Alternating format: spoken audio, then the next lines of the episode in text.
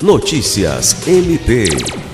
O Ministério Público do Estado do Acre, por intermédio do Núcleo de Apoio e Atendimento Psicossocial, NATERA, e da Promotoria Especializada de Defesa da Saúde, realizou no dia 15 de setembro um encontro para avaliar e definir novas ações de prevenção, diagnóstico e tratamento da Síndrome Alcoólica Fetal no município de Rio Branco.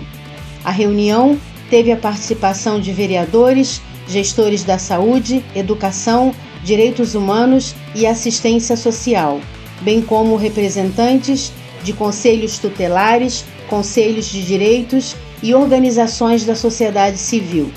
Em Rio Branco, desde 2018 vigora a Lei Municipal, a qual estabelece ações educativas de modo permanente para esclarecer os malefícios do consumo do álcool na gestação e ainda a atuação conjunta dos órgãos públicos no combate à síndrome.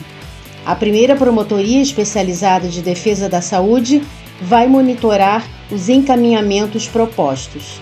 Lucimar Gomes, para a Agência de Notícias do Ministério Público do Estado do Acre.